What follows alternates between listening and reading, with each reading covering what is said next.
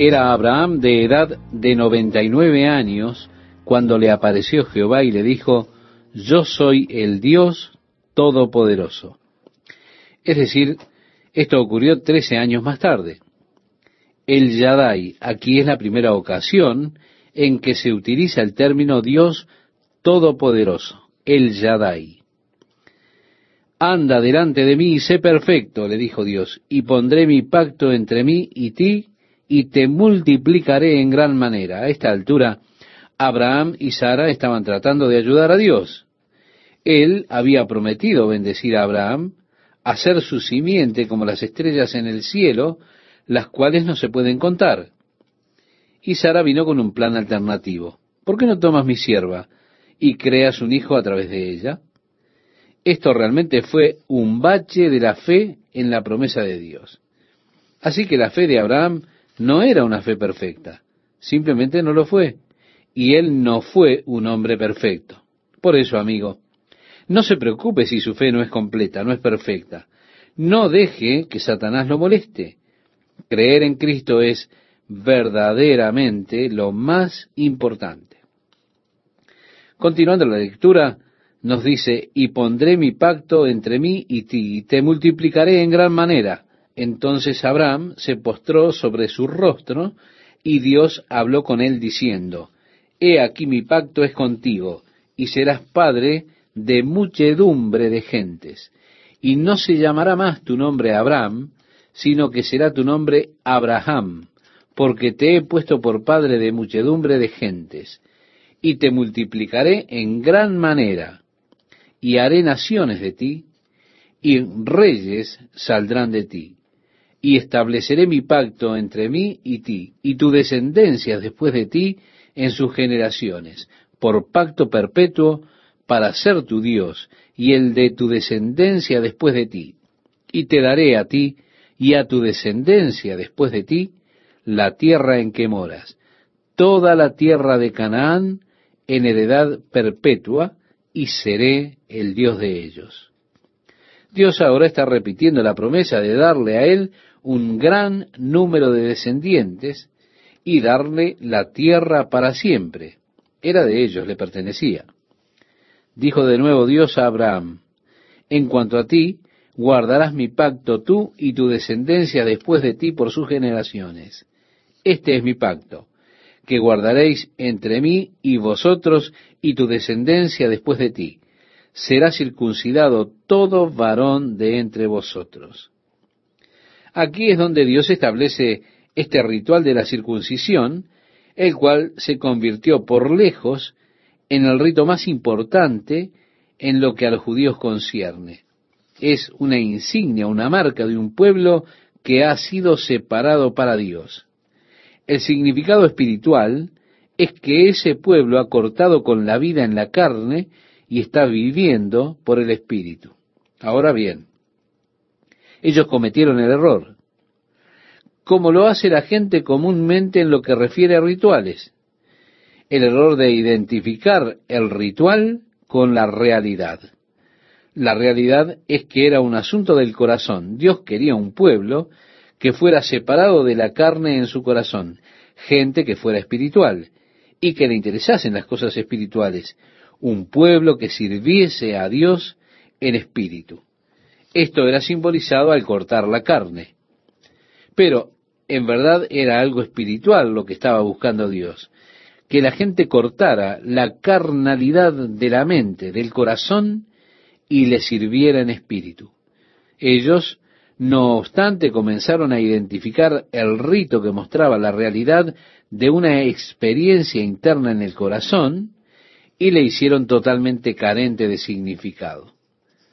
Así que si fuese a través del rito de la circuncisión y aún en su corazón vive conforme a la carne, caminando en la carne, el hecho de que haya hecho este rito no significa absolutamente nada. Ahora, si ha cortado con la carne en su corazón, nuevamente, el ritualismo no significa nada, pues Dios está verdaderamente buscando el corazón y obra en el corazón. Sucede lo mismo con el bautismo en la iglesia.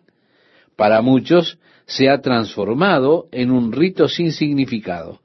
Ellos piensan, bueno, lo importante es descender a las aguas y ser bautizado.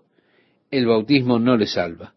No es que limpia la suciedad de su carne. Usted puede descender a las aguas y bautizarse una docena de veces y aún así no ser salvo. El rito del bautismo no salva. Es la obra interna del Espíritu dentro de su corazón lo que realmente cuenta. Así que Dios establece un rito externo que habla de una experiencia interna, el cortar con la carne dentro del corazón, el corazón carnal. Era lo que Dios deseaba, que su pueblo tuviese un corazón que viviera para el Espíritu, para Él. Aquí es donde el rito es establecido por Dios y ordenado para todos sus hijos, todos los que estaban en su casa. Eso fue algo que fue hecho a Abraham y a todos sus descendientes después de él. Al octavo día del niño se cumpliría con el rito de la circuncisión. Dijo también Dios a Abraham, a Sarai tu mujer no la llamarás Sarai, mas Sara será su nombre. Tenemos aquí un leve cambio en su nombre. Y la bendeciré y también te daré de ella hijo. Sí, la bendeciré y vendrá a ser madre de naciones. Reyes de pueblos vendrán de ella. Entonces Abraham se postró sobre su rostro y se rió. Pero, estimado oyente, su risa no fue una risa de incredulidad, sino que él se rió de excitación, diciendo, muy bien. Esta fue tan solo una risa de alegría por esa promesa de Dios. De igual manera, Abraham cayó sobre su rostro y rió. Entonces Abraham se postró sobre su rostro y rió, reitero, eso es lo que dice la Biblia, y dijo en su corazón, a hombre de cien años ha de nacer hijo, y Sara, ya de noventa años, ha de concebir, y dijo Abraham a Dios, ojalá Ismael viva delante de ti. Bien, esto sí es una especie de falla en la fe. En otras palabras, oh Dios, olvídalo. Sara tiene 90 años, yo tengo 100. Está bien, Señor, deja que Ismael, que tiene 13 años, eh, permite que él viva delante de ti. Respondió Dios, ciertamente Sara, tu mujer, te dará a luz un hijo y llamarás su nombre Isaac, que significa risa y confirmaré mi pacto con él como pacto perpetuo para sus descendientes después de él. Así que Ismael no sería el beneficiario del pacto y de la tierra, sino Isaac.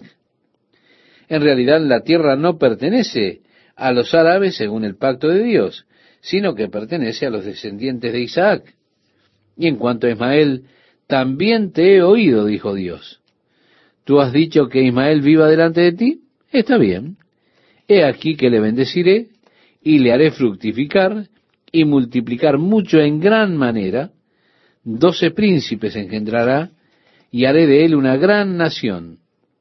Mas yo estableceré mi pacto con Isaac, el que Sara te dará a luz por este tiempo, el año que viene.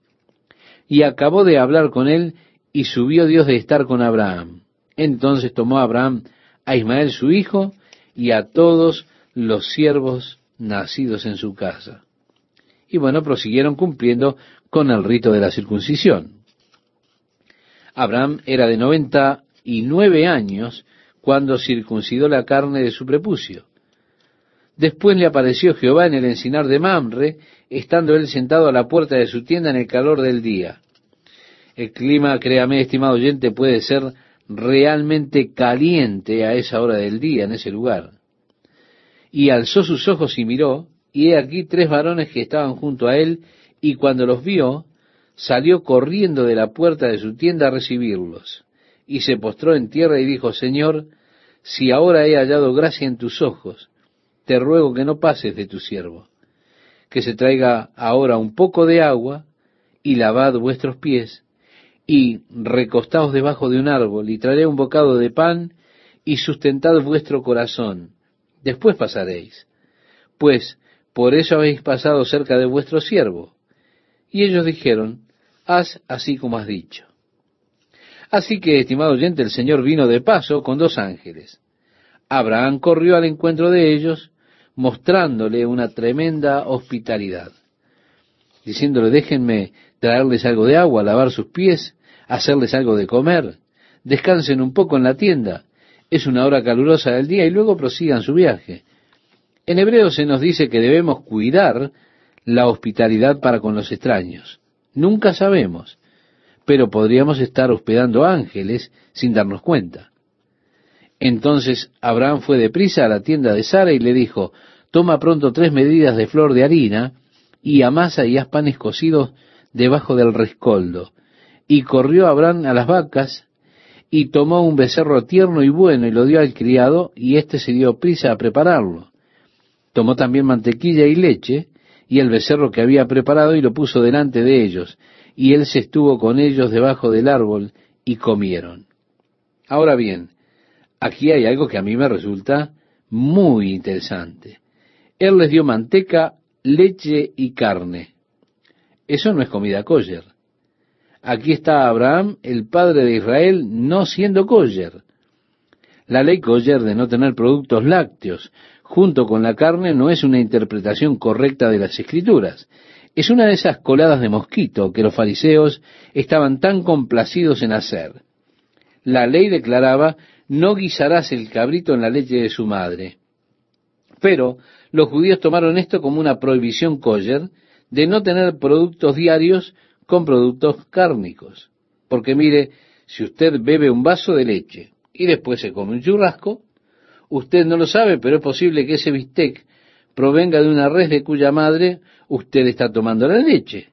Y en su estómago estaría hirviendo en esa leche el pedazo de bistec. Está cocinando el ternero, entonces, en la leche de su madre. Entonces, para ser cuidadoso de que eso no suceda, ellos no comen queso o cualquier producto diario con cualquier producto cárnico. A menos, claro, que la carne sea de pescado, según dice la ley Koyer. Pero es mezclar todas las cosas y eso no era la intención de Dios en lo absoluto. Aquí Abraham está siendo muy anti y los ángeles también lo están siendo porque comieron eso. Y le dijeron, ¿dónde está Sara tu mujer? Y él respondió, aquí en la tienda. Entonces dijo, de cierto volveré a ti, y según el tiempo de la vida, he aquí que Sara tu mujer tendrá un hijo. Y Sara escuchaba a la puerta de la tienda que estaba detrás de él. Y Abraham y Sara eran viejos, de edad avanzada, y a Sara le había cesado ya la costumbre de las mujeres. Ella ya había pasado por ese cambio de vida. Y dice allí, se rió pues Sara entre sí diciendo, después que he envejecido, ¿tendré deleite? Siendo también mi señor ya viejo, llamando a Abraham su esposo, Señor. Ahora, seguimos la lectura y nos dice, entonces Jehová dijo a Abraham, ¿por qué se ha reído Sara diciendo, ¿será cierto que he de dar a luz siendo ya vieja? ¿Hay para Dios alguna cosa difícil? Qué pregunta tan intrincada, ¿verdad? Dios dijo a Abraham, mira, yo soy Dios. ¿Hay algo demasiado difícil para mí? ¿Por qué se rió Sara? Porque estaba buscando únicamente dentro de las posibilidades humanas. No estaba buscando en Dios. Hay veces en que reímos por algo que parece demasiado increíble. Es porque estamos buscando en el plano humano antes de buscar en Dios. Él puede dejar de lado las leyes humanas, las restricciones y prohibiciones del hombre. Así es que ella fue a través de ese cambio de vida que se le había producido, tenía ya 90 años. ¿Y qué? ¿Hay acaso algo imposible para Dios? ¿Por qué se rió Sara? Al tiempo señalado volveré a ti, dijo Dios, y según el tiempo de la vida, Sara tendrá un hijo. Entonces Sara negó diciendo, no me reí, porque tuve miedo. Y él dijo, no es así, sino que te has reído.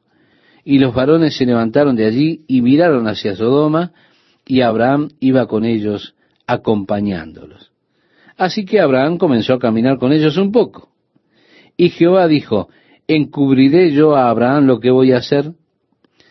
Había tres de ellos que aparecieron como ángeles, pero uno de ellos era como Jehová. Por supuesto, debió haber sido Jesucristo, una de las teofanías o manifestaciones de Jesucristo. Y a esto fue probablemente a lo que se refirió Jesús, aunque pudo haberse tratado de Melquisedec. A él es posible que se estuviera refiriendo cuando dijo, Abraham vio mi día y se gozó. Abraham estaba hablando directamente con Jehová, pero no con el Padre, puesto que al Padre nunca nadie le vio jamás, sino el Hijo, quien está con el Padre. Él le ha manifestado y Él le ha dado a conocer. Así que esta sería la manifestación de Cristo Jesús como Jehová, porque su nombre es Jehová, Yeshua, mientras que su nombre en el milenio será Jehová Sidkenu, Jehová justicia nuestra o nuestro justificador. Así que aquí aparece y se manifiesta como Jehová hablando directamente con Abraham. Y Jehová dijo, ¿encubriré yo a Abraham lo que voy a hacer? habiendo de ser Abraham una nación grande y fuerte, y habiendo de ser benditas en él todas las naciones de la tierra, porque yo sé que mandará a sus hijos y a su casa después de sí, que guarden el camino de Jehová, haciendo justicia y juicio para que haga venir Jehová sobre Abraham lo que ha hablado acerca de él. Entonces Jehová le dijo, por cuanto el clamor contra Sodoma y Gomorra se aumenta más y más, y el pecado de ellos se ha agravado en extremo, descenderé ahora y veré si han consumado su obra según el clamor que ha venido hasta mí, y si no lo sabré. Y se apartaron de allí los varones y fueron hacia Sodoma, pero Abraham estaba aún delante de Jehová. Y se acercó a Abraham y dijo, ¿Destruirás también al justo con el impío? Quizá haya cincuenta justos dentro de la ciudad destruirás también y no perdonarás al lugar por amor a los cincuenta justos que estén dentro de él? Lejos de ti el hacer tal, que hagas morir al justo con el impío y que sea el justo tratado como el impío. Nunca tal hagas. El juez de toda la tierra no ha de hacer lo que es justo. Ahora, estimado oyente, note a Abraham cuando comienza a interceder con Jehová por la ciudad de Sodoma. ¿Qué es esta premisa? No estaría bien y no sería justo para Dios destruir al justo con el impío. Si el juicio de Dios ha de venir sobre un lugar, los justos no pueden compartir con los impíos el juicio. Si el juicio ha de venir por la maldad de la gente, entonces no estaría bien para Dios juzgar al justo con el impío. Esta es la premisa completa de su argumento. Y la base para esto es el juez de toda la tierra no hará lo que es justo? ¿No es justo que las personas justas sufran la misma condena, el mismo juicio que sufren los perversos? ¿Juzgarás al justo con el impío? preguntaba Abraham. Este es un punto que es realmente importante y quiero que usted note. Bien, traigo esto a colación porque muchas personas buscan adherir a la perspectiva post-tribulacionista. Y ¿Qué es lo que esta perspectiva le está diciendo? Dice que Dios ha de ser injusto.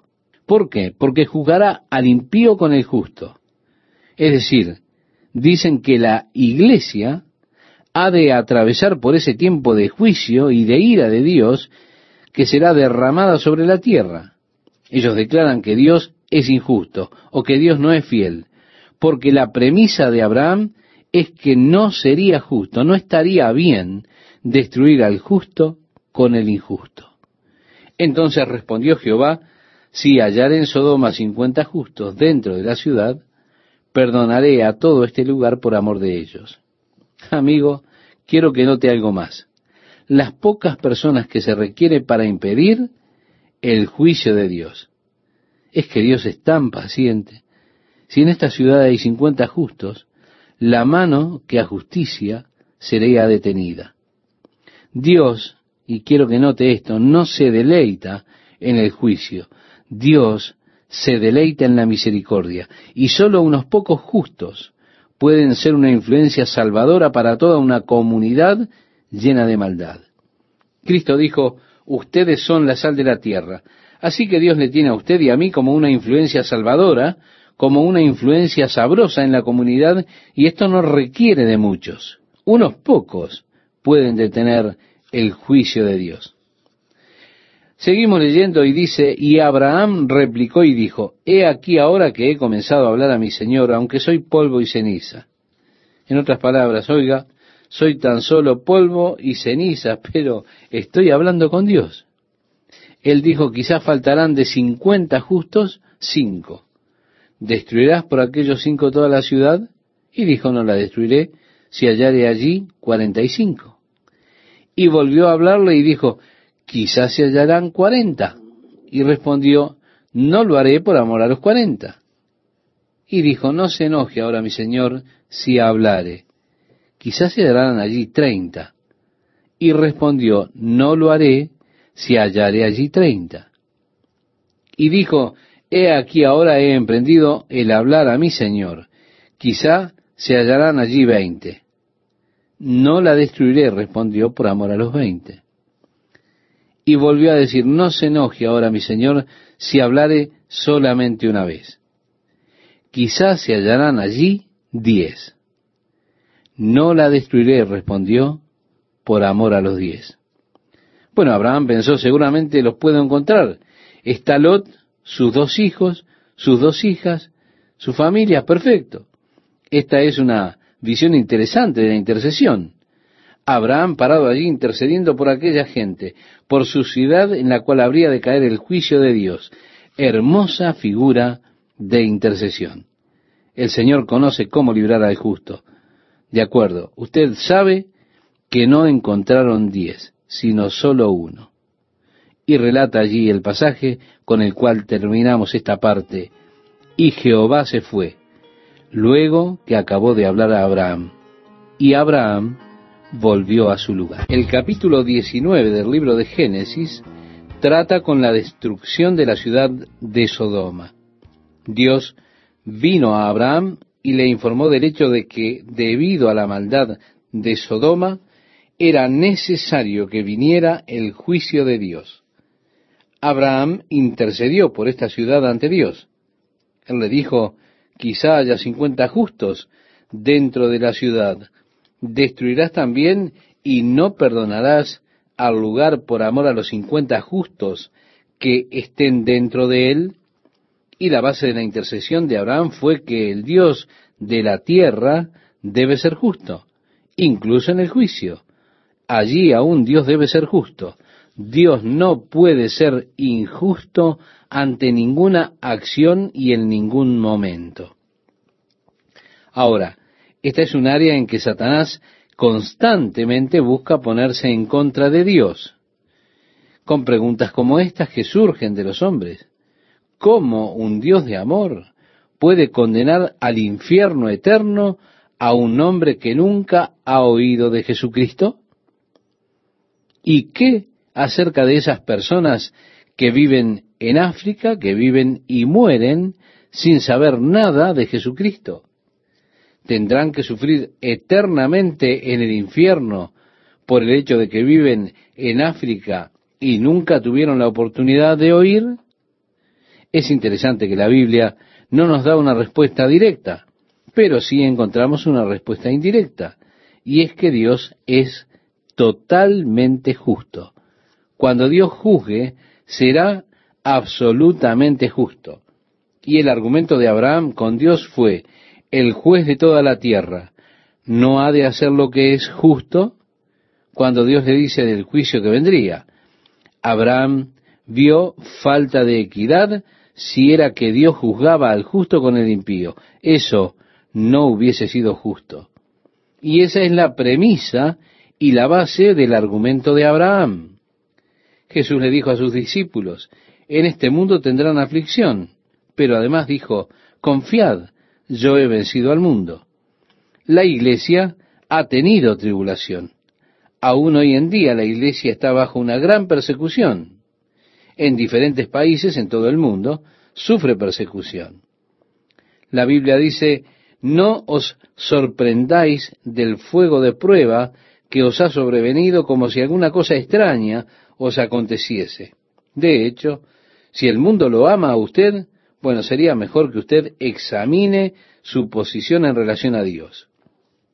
Pero, si el mundo lo odia a usted, estimado amigo, no se alarme. Jesús dijo, me aborrecieron. El siervo no es más que su Señor. Así que la persecución que experimenta la iglesia tiene como fuente u origen el mundo y su sistema mundano.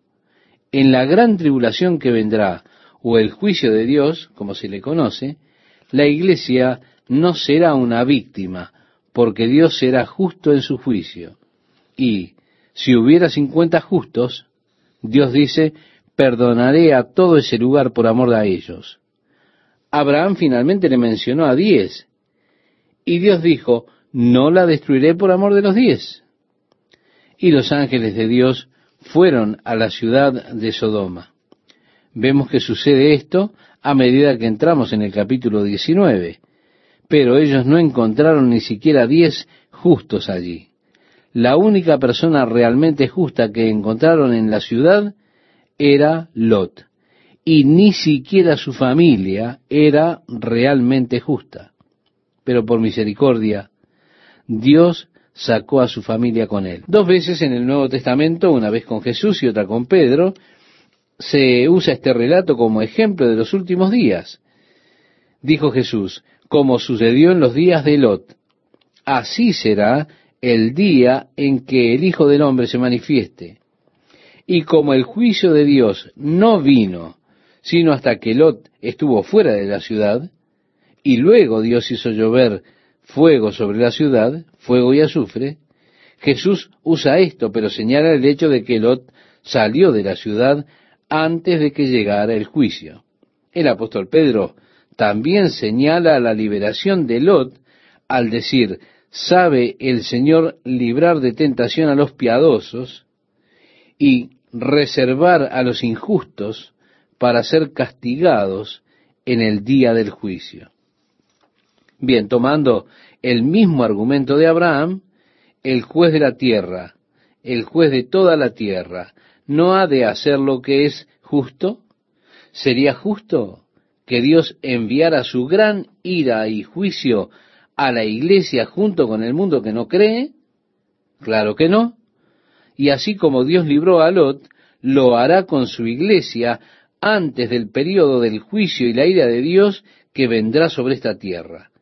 Es un asunto de los principios de Dios en cuanto al juicio. Así que en el capítulo 19 leemos, llegaron pues los dos ángeles a Sodoma a la caída de la tarde, y Lot estaba sentado a la puerta de Sodoma.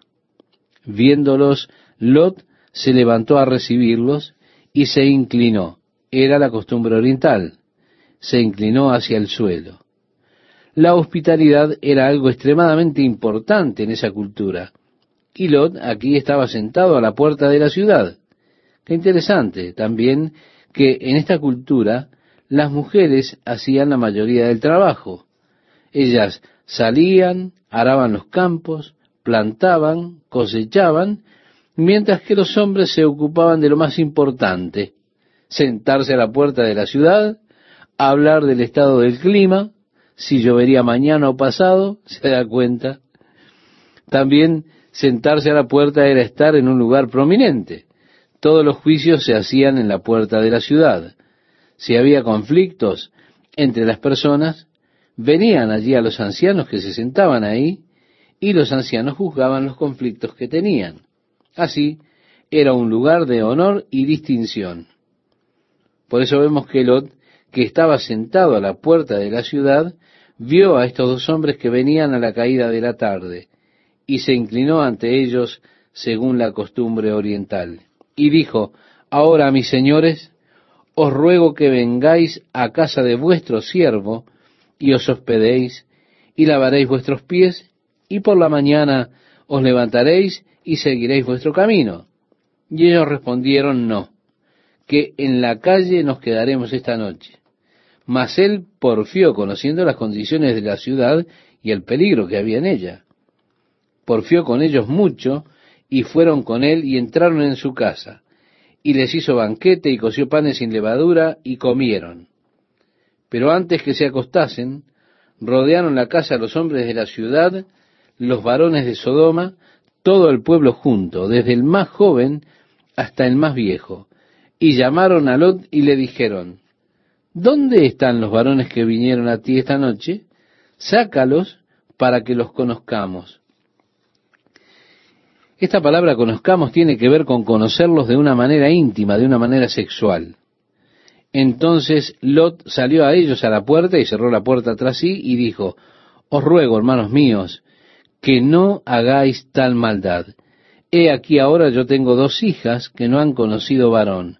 Os las sacaré fuera y haced de ellas como bien os pareciere. Solamente que a estos varones no hagáis nada, pues que vinieron a la sombra de mi tejado. Bien, aquí vemos primero que nada la baja estima que se les tenía a las mujeres en esa cultura en particular. Lot estaba dispuesto a sacrificar a sus dos hijas, entregar su virginidad y que ellos hicieran lo que quisieran con ellas, con tal de proteger a estos dos varones que eran extraños para él. Pero aún, si usted recibe un visitante en su hogar, entonces usted tiene la responsabilidad de cuidarlo completamente. Pero las mujeres eran totalmente subestimadas en aquellos días en esa cultura y en muchas de las culturas primitivas. O tendríamos que decirle a las mujeres, mujeres, estén agradecidas por Jesucristo y por el cristianismo, porque es Jesús quien realmente trajo la estima de la femineidad y el honor a la mujer y es por el cristianismo que ellas han podido avanzar y tener su lugar, no como sirvientas ni subordinadas al hombre, sino en igualdad con el hombre. Pero usted no encontrará esto en ninguna cultura fuera de donde el cristianismo ha ido. Allí el estado de la mujer siempre ha sido elevado. Donde no hay un cristianismo fuerte, el estado de la mujer siempre es subordinado al hombre. Y si usted estudia la historia, encontrará que es así. Nuevamente yo creo que esto nos muestra que el mismo Lot y su moral y sus valores ya se habían corrompido viviendo en Sodoma. Yo no veo cómo usted pueda vivir en medio de tanta corrupción sin tener algo de influencia en usted viviendo como lo hacemos nosotros hoy en día, en esta época, estamos bajo un constante bombardeo y presión para aceptar el mal, tolerarlo y aceptar la perversión como algo natural. Y si usted se atreve a decir algo en contra de la homosexualidad, se encuentra con una manifestación en su contra. Y si llega al lugar donde las personas se esconden en una posición y no mantienen su creencia, le pasa lo mismo. Si tú te atreves a decir en una clase de la universidad que Jesús es el único camino para la salvación, los demás se burlarán de ti y te rebajarán. Te dirán que tienes una mente cerrada, que eres intolerante. Si usted hace cualquier declaración de fe y vive una vida recta y pura, entonces usted será acusado de ser un antiguo, de vivir en el pasado y de otras cosas más, debido a la tremenda presión. Es muy duro vivir en medio de una sociedad tan corrupta y no ser afectado un poco. Muchas veces no hablamos de los problemas de los que deberíamos hablar porque nos sentimos amenazados. Ahora, la moral de Lot se había corrompido hasta el punto que estaba dispuesto a entregar sus hijas para que fuesen abusadas por esos hombres. Ese no fue un gesto muy fino de parte de Lot. Fue un gesto que mostraba su propia moral ya depravada como resultado de vivir en Sodoma. Lot tomó la decisión de moverse en esa dirección. Él puso su tienda en dirección a Sodoma.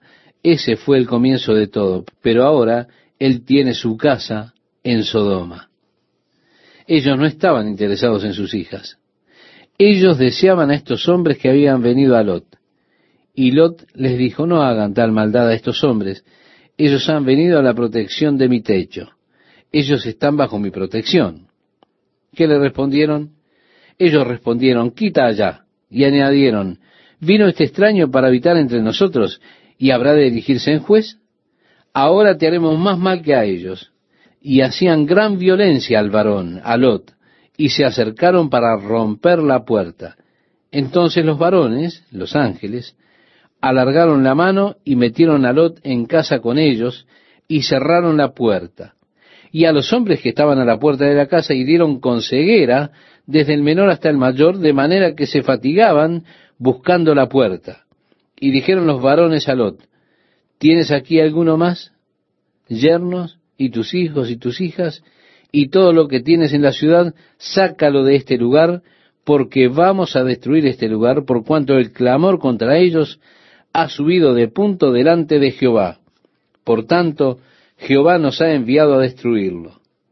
Entonces salió Lot y habló a sus yernos, los que habían de tomar a sus hijas, y les dijo, levantaos, salid de este lugar, porque Jehová va a destruir esta ciudad. Mas pareció a sus yernos como que se burlaba. Ahora, Lot no había escapado totalmente de la contaminación de Sodoma, y la Biblia da testimonio de él. El apóstol Pedro dice, ese hombre justo, refiriéndose a Lot, y habla acerca de cómo él fue influenciado por el modo de vida de las personas a su alrededor, a pesar de que él era suficientemente fuerte como para sobrevivir en esa sociedad tan corrupta debido a sus experiencias con su tío Abraham. Aún así, al vivir en medio de esa sociedad tan corrupta, fue influenciada su moral y la de su familia. Hay momentos, estimado oyente, que yo escucho a la gente decir, bueno, yo tengo mi propia filosofía de vida, no necesito el cristianismo, eso es solo una muleta. Recuerdo que una noche, estando sentado con un hombre que era plomero, y era un hombre de esos que son duros, fuertes, él me decía, yo no necesito ninguna muleta, usted sabe, y el cristianismo es solamente una muleta, yo no lo necesito. Siguió hablando de eso, de cómo él era un hombre tan confiado en sí mismo, seguro, él tenía su propia filosofía de vida y podía sobrevivir con eso. Por supuesto, él estuvo bebiendo todo el tiempo que estuvo hablando conmigo. Yo observé a los tres hijos de este hombre tan particular cómo ellos se involucraron con la droga y estaban completamente destruidos por las drogas. Así que, ¿cómo podría estar él capacitado para mantenerse en una sociedad con su borrachera? Sus hijos no fueron capaces de mantenerse y están destruidos por las drogas. Muchas veces un hombre dirá, yo estoy capacitado para hacer eso, soy capaz de estar firme, soy tan fuerte, pero a menos que usted no ponga un ejemplo fuerte, un ejemplo espiritual en su hogar, sus niños no podrán resistir las presiones de una sociedad en la cual vivimos, una sociedad corrupta. Y usted está realmente sacrificando a sus hijos a este mundo corrupto. Usted puede tener una filosofía, usted puede tener algo que lo hace estar firme, pero sus hijos están enfrentando pasiones impías y ellos necesitan más que una filosofía. Ellos necesitan el poder del Espíritu Santo en sus vidas. Así que usted, por esta razón, necesita estar bien con Dios y establecer un fuerte ejemplo espiritual. De lo contrario, ellos, sus hijos, no podrán sobrevivir a esa situación. Lot era capaz de estar firme, pero sus hijos no. Y al rayar el alba, los ángeles daban prisa a Lot diciendo, levántate, toma a tu mujer y tus dos hijas que se hallan aquí, para que no perezcas en el castigo de la ciudad. Los ángeles estaban apurando a Lot. Le dijeron, sal de aquí ahora. Y deteniéndose él, había una resistencia en Lot para dejar aquel lugar. Incluso Lot estaba renuente a ello. Y deteniéndose él, los varones asieron de su mano y de la mano de su mujer y de las manos de sus dos hijas, según la misericordia de Jehová para con él, y lo sacaron y lo pusieron fuera de la ciudad.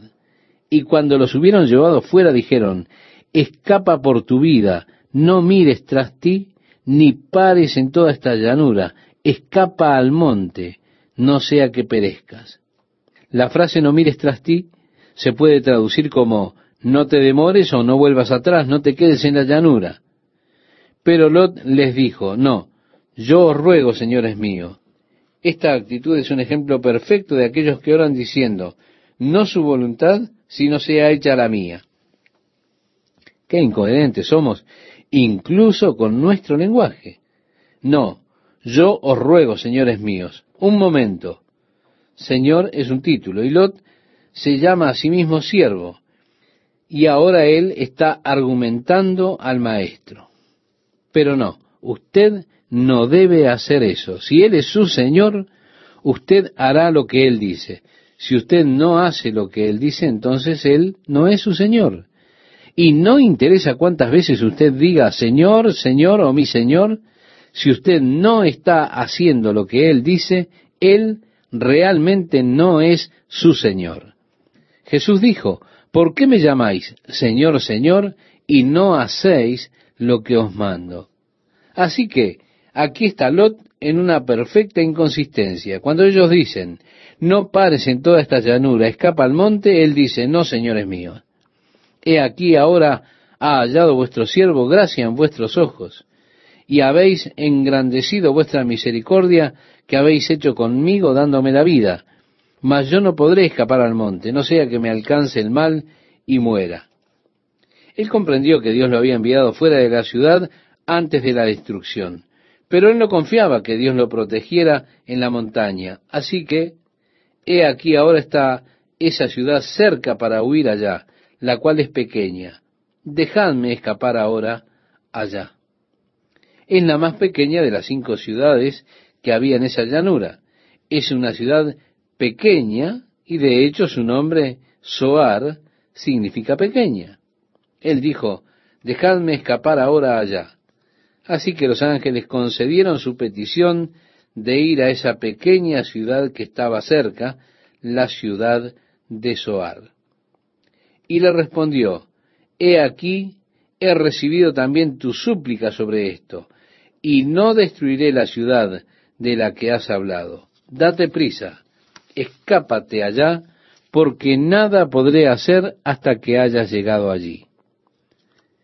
Amable oyente, el juicio era inminente, pero el juicio no vendría hasta que Lot estuviese a salvo del peligro. Así como sucedió allí, hay un juicio inminente que vendrá sobre la tierra, pero no ocurrirá hasta que la iglesia esté en un lugar a salvo, totalmente a salvo del peligro. Como hemos leído, date prisa. Fue llamado el nombre de la ciudad Soar, que significa pequeño. El sol salía sobre la tierra cuando Lot llegó a Soar. Entonces Jehová hizo llover sobre Sodoma y Gomorra azufre y fuego de parte de Jehová desde los cielos, y destruyó las ciudades y toda aquella llanura, con todos los moradores de aquellas ciudades y del fruto de la tierra. Esta destrucción, estimado oyente, pudo haber sido una acción volcánica. Es muy posible, ya que hay evidencia de erupciones volcánicas en esa área, mucha evidencia de ello. En esa área, por supuesto, hay enormes depósitos de sal, que están allí en el extremo sur del Mar Muerto, en el lado occidental. Hay una montaña de sal de unos 213 metros de alto y 8 kilómetros de ancho. Una montaña de sal. No es cloruro de sodio, su sal de mesa, la que usted utiliza para darle sabor a las comidas. Es más que nitrato de potasio, nitrato de sodio en inmensos depósitos de sal, montañas de sal en esa área que no pueden ser explicadas por una lenta sedimentación, sino deben ser explicadas por depósitos a través de erupciones de algún tipo, un gran derrocamiento. El nitrato de potasio es una sal muy particular. Si usted la mezcla con permanganato de potasio, todo lo que usted necesita es un poco de glicerina pura sobre él y usted obtendrá fuego y azufre. Usted allí obtiene un despliegue de fuegos artificiales. Usted verá fuego saliendo a chorros y todo lo que necesita solamente es un poco de glicerina sobre él. El agua pesada responderá al permanganato de potasio y el nitrato de potasio hará que continúe la convulsión como una llama y como si hicieran suaves explosiones. Con todo el nitrato de potasio que hay en esa área, permanganato de potasio en el área y por supuesto el área tenía grandes depósitos de asfalto. El historiador Josefo, en vez de llamar mar muerto a ese mar, llamó a esta área el mar de asfalto, debido a la tremenda cantidad de depósitos de asfalto. Así que todo lo que hacía falta era solamente una chispa del cielo para encenderlo todo. Así fue que el valle entero se convirtió en un horno, un caldero, y el juicio de Dios vino sobre esas ciudades y ellos fueron destruidos. Entonces la mujer de Lot miró atrás a espaldas de él. Así continúa la lectura. Y yo quiero que usted note, estimado oyente, que ella estaba detrás de él. Ella estaba retrasándose, quedándose atrás. La frase miró atrás también puede traducirse como retrasarse o quedarse atrás y es preferible la traducción quedarse atrás. Sí, la esposa de Lot realmente ya había empezado a retroceder hacia Sodoma, quedándose atrás. Ella así se vio atrapada en esas grandes llamas de fuego que hervían, que arrojaban la sal, la cual la cubrió a ella. Y como dice el relato, y se volvió estatua de sal. Hay muchos pilares de sal en esa área tan particular. En diferentes épocas han recibido el nombre de la esposa de Lot. Existen algunos incluso en el día de hoy, al que los guías turísticos los señalan como la esposa de Lot. Pilares de sal allí en el extremo sur de la región del Mar Muerto. Ahora, la parte más al sur del Mar Muerto, los 16 kilómetros al sur, tienen solamente unos 3 a 6 metros de profundidad. De hecho, es menos de eso, es muy llano. Muchos estudiosos de la Biblia creen que la ciudad de Sodoma realmente se encuentra bajo el extremo sur del Mar Muerto. El extremo norte del Mar Muerto tiene 48 kilómetros de largo y 16 kilómetros de ancho, y tiene una profundidad por encima de los 430 metros pero debido a los sedimentos que se han establecido a lo largo del Jordán, entrando así ellos en el mar muerto por tantos años, esos sedimentos han llenado el fondo y entonces se ha elevado el nivel del mar, extendiéndose así hacia el sur, hacia esta área de 16 kilómetros. Y este hecho es más reciente, así que muchos creen que las ciudades de Sodoma y Gomorra probablemente yacen debajo del extremo sur del Mar Muerto. En los Estados Unidos existe un lago donde está ocurriendo este proceso de sedimentación. El volumen de agua que contiene es mucho menor debido a toda la sedimentación que se está formando allí. Este proceso está construyendo un dique por sí mismo. Esto ocurre en el extremo superior de este lago. Por supuesto que el Jordán es un río muy fangoso y el proceso de sedimentación del Jordán llena al mar muerto causando que se inunde en el extremo sur, cubriendo así las llanuras y también cubriendo tal vez las ciudades de Sodoma y Gomorra.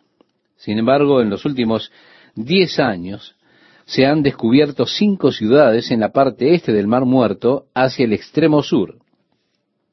Ahora se cree que tal vez esas eran las ciudades de Sodoma y Gomorra y Soar allí en el lado oeste. Pero nosotros, por supuesto, no tenemos seguridad de esto y realmente no hace mucho la diferencia al registro escrito, excepto que hay evidencia de acción volcánica, hay evidencia de esta gran destrucción de Dios cuando Él hizo llover fuego, azufre y sal sobre esta área. Continuando la lectura, nos dice, y subió Abraham por la mañana al lugar donde había estado delante de Jehová en su intercesión, y miró hacia Sodoma y Gomorra, y hacia toda la tierra de aquella llanura miró, y he aquí que el humo subía de la tierra como el humo de un horno. Abraham estaba viviendo en Hebrón, que es hacia el lado oeste desde el Mar Muerto, y así mirando hacia abajo no estaba muy alejado, tal vez unos 25 o 30 kilómetros desde Hebrón. Y desde allí él vio el humo que subía de la tierra como un gran horno. Así, cuando destruyó Dios las ciudades de la llanura, continúa diciéndonos Génesis, Dios se acordó de Abraham y envió fuera a Lot de en medio de la destrucción al asonar las ciudades donde Lot estaba. Así que lo que se nos indica aquí, estimado oyente, es que fue debido a Abraham que Dios perdonó a Lot, más que por Lot mismo. Ahora, volviendo nuevamente al Nuevo Testamento, Jesús toma este incidente y él declara acerca de su segunda venida, diciendo, Asimismo como sucedió en los días de Lot, así será el día en que el Hijo del Hombre se manifieste. Esto según el Evangelio de Lucas en el capítulo 17, cuando Dios derrocó las ciudades de la planicie. Luego Jesús dijo, acordaos de la mujer de Lot. Todo el que procure salvar su vida, la perderá. Si ella estaba buscando aferrarse a esa vieja vida mundana, ella estaba volviendo a la vieja vida mundana, buscando salvarla, y así ella perdió su propia vida. Por eso la advertencia de Jesús, acordaos de la mujer de Lot, retrocediendo hacia el mundo, queriendo salvar su vieja vida mundana, solo lo destruirá a usted. Y todo el que la pierda, dijo Jesús, la salvará. Pierda su vida por mi causa, dirá Jesús. Por eso, esta referencia de él. Pedro nuevamente se refiere a esto y también se menciona en el libro de Judas, cómo Dios destruyó las ciudades de Sodoma y Gomorra sufriendo la venganza del fuego eterno. Y continuando con nuestra lectura en Génesis, nos dice, pero Lot subió de Soar. Él pidió permiso para ir a Soar, pero cuando él vio el juicio de Dios destruyendo las otras ciudades, tuvo miedo y se fue de Soar y fue hacia donde Dios le había dicho que fuera en primer lugar, hacia las montañas. Y moró en el monte y sus dos hijas con él, porque tuvo miedo de quedarse en Soar y habitó en una cueva él y sus dos hijas, nos dice el relato bíblico. Ahora vemos la moral corrupta de estas dos hijas que fueron salvadas. Y así nos dice en Génesis, entonces la mayor dijo a la menor, nuestro padre es viejo y no queda varón en la tierra. Ellas creyeron que toda la tierra había sido destruida y que toda la civilización, todos los hombres, serían borrados de la tierra. Entonces dijeron, ven, demos a beber vino a nuestro padre y durmamos con él y conservaremos de nuestro padre descendencia y dieron a beber vino a su padre aquella noche, y entró la mayor y durmió con su padre. Mas él no sintió cuando se acostó ella, ni cuando se levantó. El día siguiente dijo la mayor a la menor, He aquí yo dormí la noche pasada con mi padre. Démosle a beber vino también esta noche, y entra y duerme con él, para que conservemos de nuestro padre descendencia. Y dieron a beber vino a su padre también aquella noche, y se levantó la menor y durmió con él, pero él no echó de ver cuando ella se acostó, ni cuando se levantó. Y las dos hijas de Lot concibieron de su padre. Y dio a luz la mayor un hijo, y llamó su nombre Moab, el cual es padre de los moabitas hasta hoy. La menor también dio a luz un hijo, y llamó su nombre Benamí, el cual es padre de los amonitas hasta hoy. Así que dos naciones, los amonitas y los moabitas, vienen de Lot y de esa relación que él tuvo con sus hijas, la cual él ignoraba, pero nuevamente nos muestra que la corrupción moral hizo efecto sobre la familia de Lot. Y vemos estos efectos a través de toda su vida. El efecto de una sociedad contaminada, Es muy difícil vivir en ella y no ser afectado de una u otra manera. Bien, ahora dejamos a Lot. Este es el final de él. Vemos que él engendra dos naciones, Moab y Benamib. Es interesante que Moab habitó en la misma área, el país alto que está al este del Mar Muerto. Esta fue el área de los moabitas. Los amonitas se fueron hacia el norte y estaban en el mismo rango de montañas únicamente al norte de los moabitas. Estas se convirtieron en naciones muy importantes. Recuerda, Ruth era moabita, era una joven de Moab, quien más adelante entra en el linaje de Jesucristo. Estos son los descendientes de Lot por medio de sus dos hijas. Continúa el relato bíblico y nos dice, de allí partió Abraham a la tierra del Negev y acampó entre Cades y Sur y habitó como forastero en Gerar. Abraham estaba viviendo en el área de Hebrón, pero todavía él es una persona nómada. Si usted va a Israel hoy, usted verá a los beduinos viviendo en tiendas como nómadas. Ellos viven en un área por un tiempo, luego se van, empacan sus tiendas, se dirigen a vivir a otra área. Abraham estaba viviendo en tiendas. Él nunca tuvo una casa donde morar. Moraba en tiendas como un beduino, como un extranjero. Es interesante que Lot buscó establecerse en una ciudad, considerando que Abraham siempre comprendió que era un simple peregrino. Él estaba buscando, Abraham estaba buscando una ciudad la cual tiene cimientos, cuyo constructor era Dios, nos dice el Nuevo Testamento. Y él se reconocía a sí mismo como un extranjero y peregrino sobre la tierra. Fue así que Abraham se mueve sobre el país de los filisteos. Gerard es el área de los filisteos. Y dijo Abraham de Sara su mujer, es mi hermana. Y Abimelech, rey de Gerar, envió y tomó a Sara. Mire, esta es la segunda vez que sucede esto. Abraham lo había hecho cuando fueron a Egipto años antes, y él fue reprendido por el faraón egipcio por hacer esto. Ahora él está haciendo lo mismo, y ciertamente nos dice algo acerca de Sara, porque ella tenía cerca de 90 años para este momento, y aún así ella conservaba su belleza.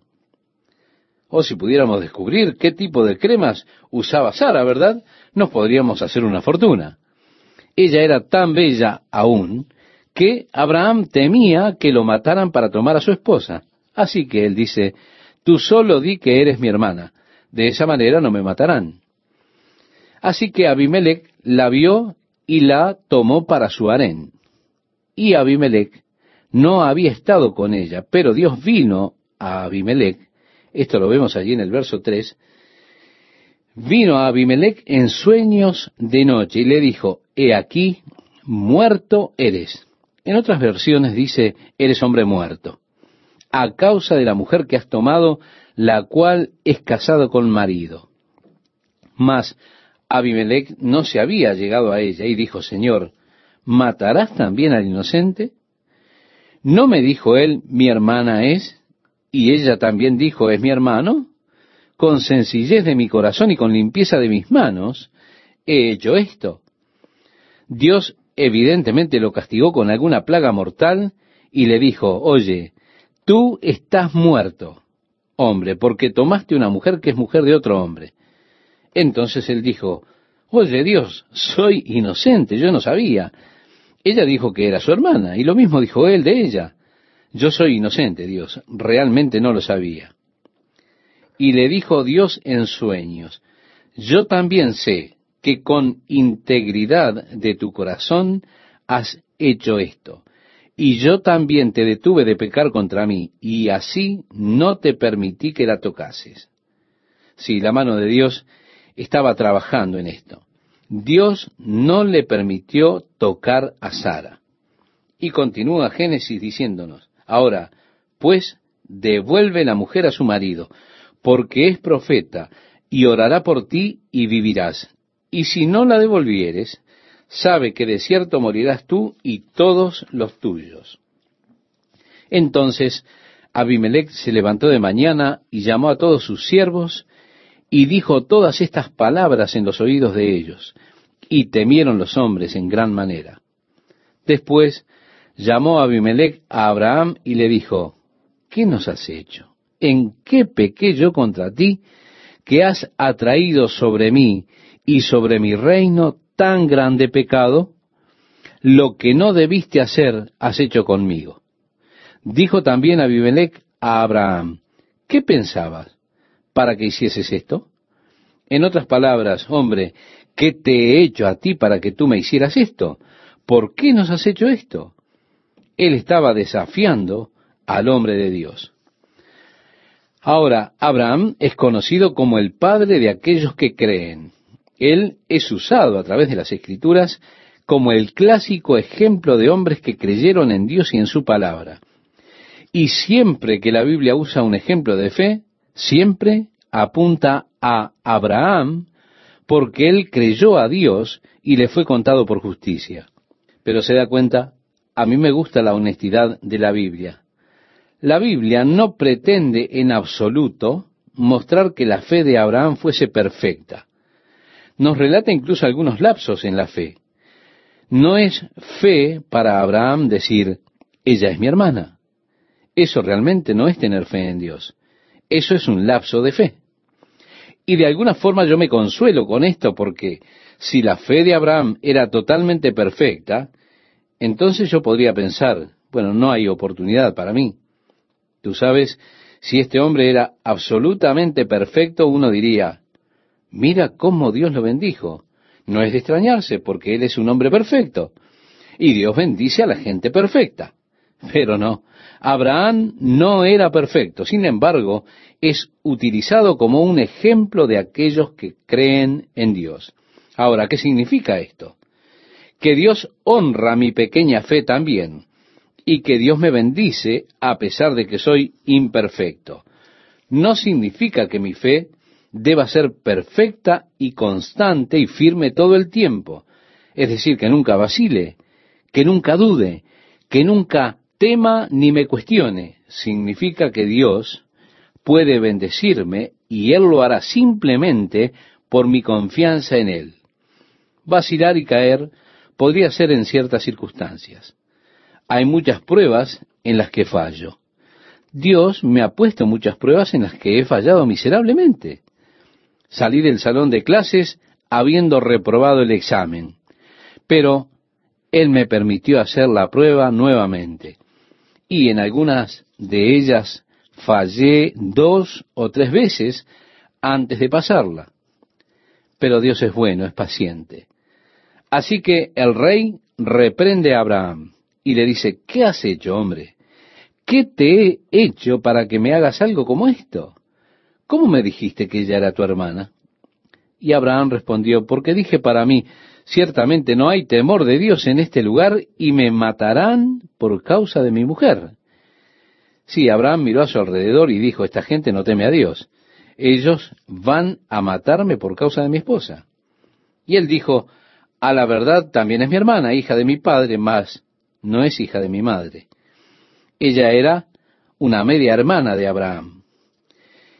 Y continúa diciendo Abraham, y la tomé por mujer. Y cuando Dios me hizo salir errante de la casa de mi padre, yo le dije, esta es la merced que tú harás conmigo, que en todos los lugares a donde lleguemos, digas de mí, mi hermano es. Entonces Abimelech tomó vacas, ovejas y siervos y siervas, y se los dio a Abraham, y le devolvió a Sara su mujer. Y dijo Abimelech, He aquí mi tierra está delante de ti, habita donde bien te parezca. Y Sara dijo, He aquí he dado mil monedas de plata a tu hermano. Mira que él te es como un velo para los ojos de todos los que están contigo y para con todos. Así fue vindicada. Entonces Abraham oró a Dios, y Dios sanó a Abimelech y a su mujer y a sus siervas y tuvieron hijos, porque Jehová había cerrado completamente toda matriz de la casa de Abimelech, a causa de Sara, mujer de Abraham. Pienso que Sara pudo haber estado con él por un periodo de tiempo antes de que aconteciera todo esto, y aún así el rey nunca se llegó a ella íntimamente, a pesar de que ella era parte de su harem.